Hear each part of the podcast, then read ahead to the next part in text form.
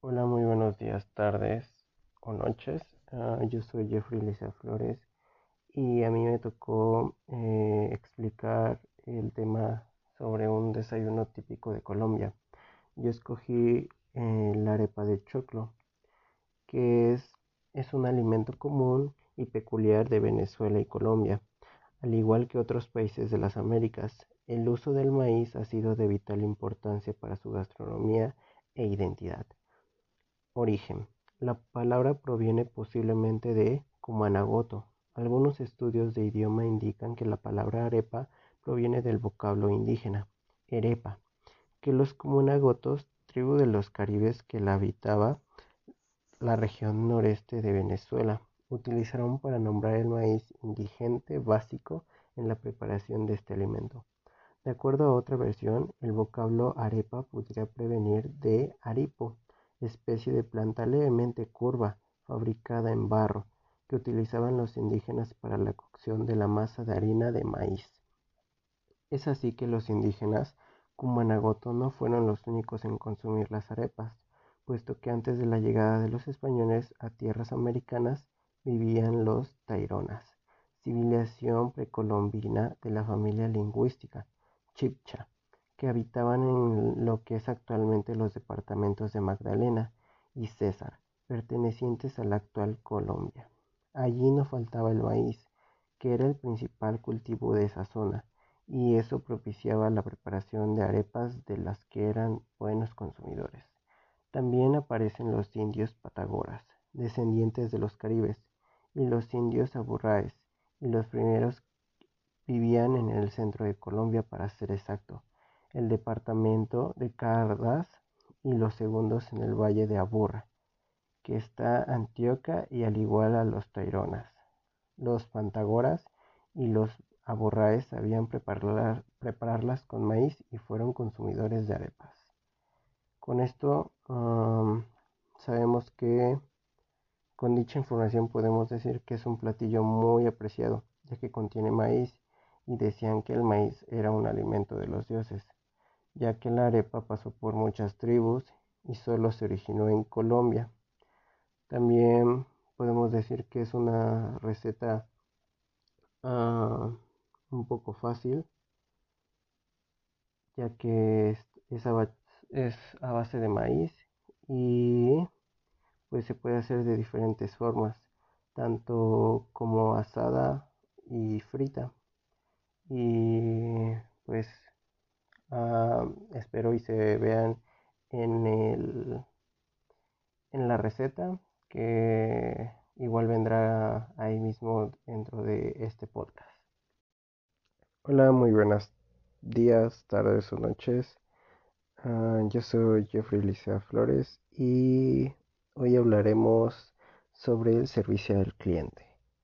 Bueno, el servicio al cliente, pues bien, es un conjunto de actividades que brinda una empresa a sus clientes para ofrecer un producto en el momento, pedidos o reclamos, atender sus consultas.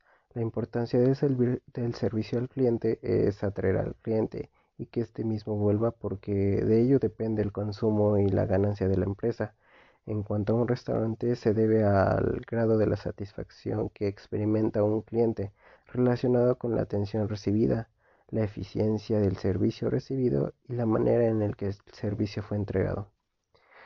Ah, para esto hablaremos diferentes temas acordados y el primero es la recepción del servicio al cliente. Las claves para un servicio de recepción al cliente excelente es, lo primero es un saludo. Un buen saludo nunca debe faltar cuando alguien entra por la puerta de un negocio. Hola, ¿qué tal? Así de sencillo, aunque esto puede variar según la naturaleza de la empresa, más o menos formal o dependiendo. También es importante que la persona que atiende a tu cliente se presente para allanar el camino hacia la confianza y le pregunte en qué puede ayudarle.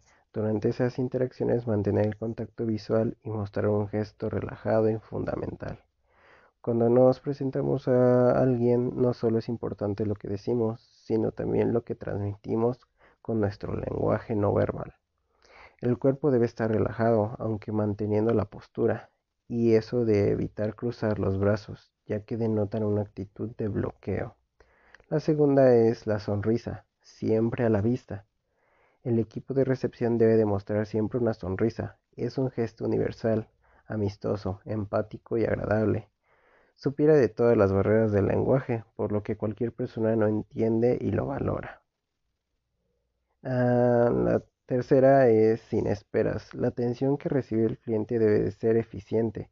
A nadie le gusta esperar. Si la persona de recepción está haciendo otra cosa, debe dejarlo para atender al cliente. Y si está atendiendo a otra persona, debe darle a atender que el cuento puede estar disponible para él o para cualquier otra persona. El cuarto es un trato cordial y sincero. Cuando una persona muestra un interés sincero, se nota. Los profesionales que están en frente de recepción deben tener una vocación natural por la atención al cliente y por ayudar a las personas. Ese carisma innato es la clave para poder ofrecer un trato cordial y honesto. Este tipo de personas tienen la capacidad de crear un ambiente relajado y amigable. Su voz, su expresión facial y su lenguaje corporal parecen estar configuradas para ello. Tienen, por lo tanto, el perfil adecuado de atención al cliente. El quinto es el servicio y atención. Será de valorar por parte de, los, de tus clientes que le ofrecen un café o un té mientras espera ser atendido, al igual que ofrecerles que tomen asiento y si lo desean, que lean una revista o que se conecten al wifi de invitados. Estos gestos de atención marcan la diferencia. el segundo tema es asignación de mesas. Estos son los básicos pasos para la asignación de mesas. 1. Esfuérzate en conocer al cliente y sus necesidades. Sé capaz de ponerte en su lugar. considera tu imagen personal como parte del servicio. Muestra tu disponibilidad por atender y ayudar a los clientes. Ten una actitud positiva y muéstrate cortés. No digas no, busca una solución. Escucha con atención y exprésate con claridad. Convierte las quejas en oportunidades para mejorar. Respeta a tus compañeros y trabaja en equipo. Interésate en aprender y mejorar habilidades y conocimientos. Conoce bien el destino en los que te encuentras. El tercer tema se llama sugerencia de, de alimentos y bebidas. Ah, para esto ah, es esencial acercarte a los clientes. Sonríe, habla con confianza y calidez. Proyecta seguridad. Hola, bienvenido a tal nombre del restaurante. Ah, ¿Usted desea alguna bebida o algunas bebidas? Tal vez puede ser esto o tal vez puede ser aquella bebida. ¿Quieren también agua? También puede ser, puedo sugerir algunos en, entrantes como aceitunas cordales, pimientos de padrón o pan de tomate. Hazles saber que estás disponible si necesitan alguna ayuda. Aclaración de menú, no preguntes, es su primera vez aquí, simplemente ofrece ayuda sin sobrecargar a los clientes. Explica los platos especiales y las recomendaciones a continuación.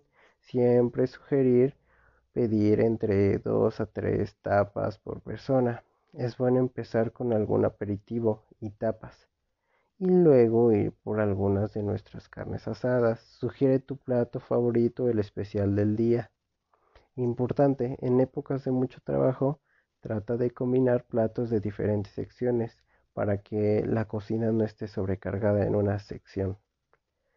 Ah, para el servicio de la carta, que es otro tema, ah, lo primordial es saludar, dar la bienvenida al cliente, sugerir platos, bebidas especiales o fuera de la carta, ah, tomar la orden de bebida, entregar las bebidas, tomar orden de la comida, entregar la comida, comprobar si el cliente necesita algo y está todo bien, limpiar la mesa, tomar orden de postre, café o té, entregar ah, entrega de la cuenta, tomar el pago, agradecer y despedir al cliente. Para el siguiente tema que es la venta al comensal, los meseros, capitanes y maitres son los agentes de ventas en el restaurante. Su servicio, conocimiento del menú y oferta son indispensables para incrementar el consumo, satisfacer las necesidades y enriquecer la experiencia de los comensales. 1. La naturalidad. Haz que los clientes que coman solos también se sienten o se sientan que tienen cabida habitual en un restaurante.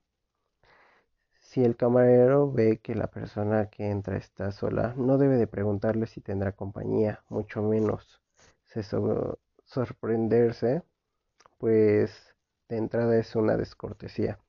Lo idóneo es entenderle con naturalidad y esperar a que la persona pida lo que necesita. Buena atención.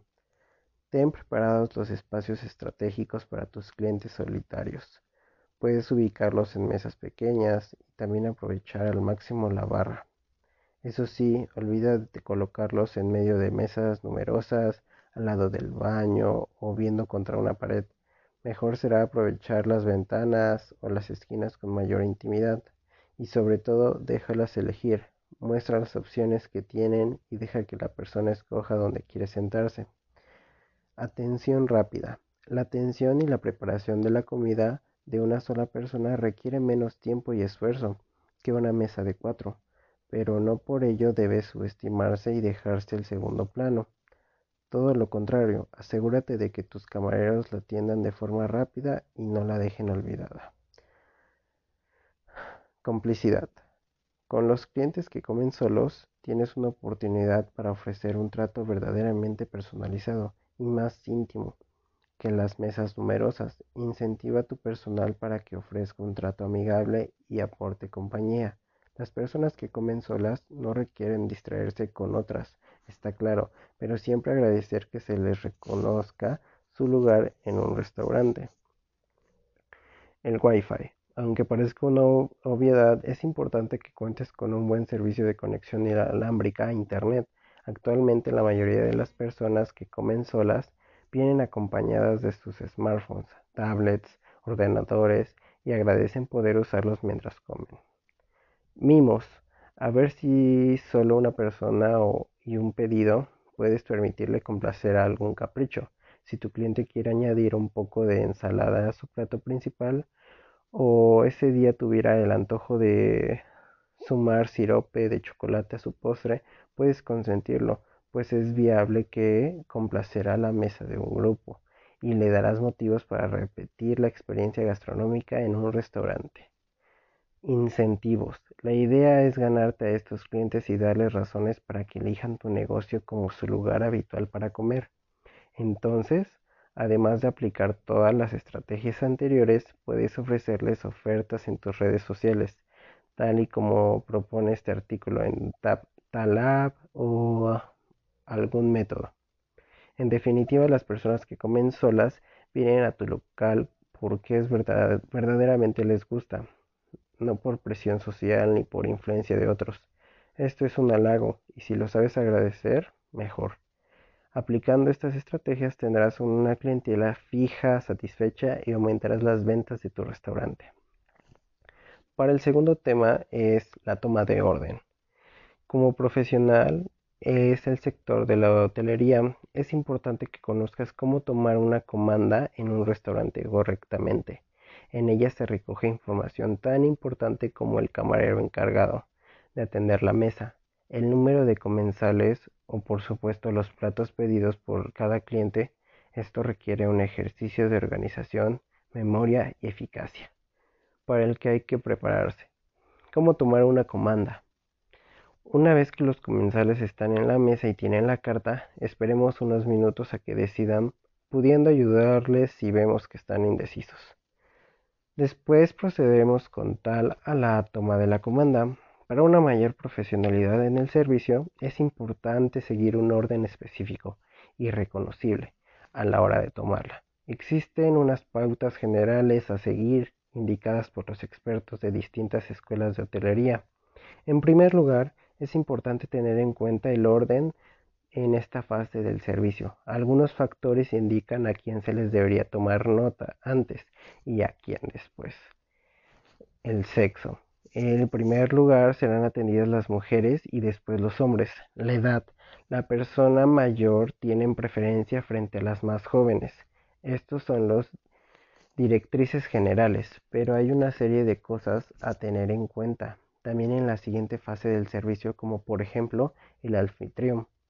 Será el último en ser servido, sin importar si es hombre o mujer, mientras que su pareja será la última de los de su sexo. El invitado, si lo hay, será el primero en ser atendido, independientemente de su sexo o edad. Los niños serán servidos siempre cuanto antes. Con estos datos en mente deberás de tener claro cuál es el procedimiento a seguir a la hora de empezar a apuntar. Para la confección de la comanda, estos son los puntos clave que deberás tener en cuenta. Apunta la fecha y el número de la mesa. Señala el número de personas que van a comer. Indica el número o el nombre del camarero que atenderá la mesa.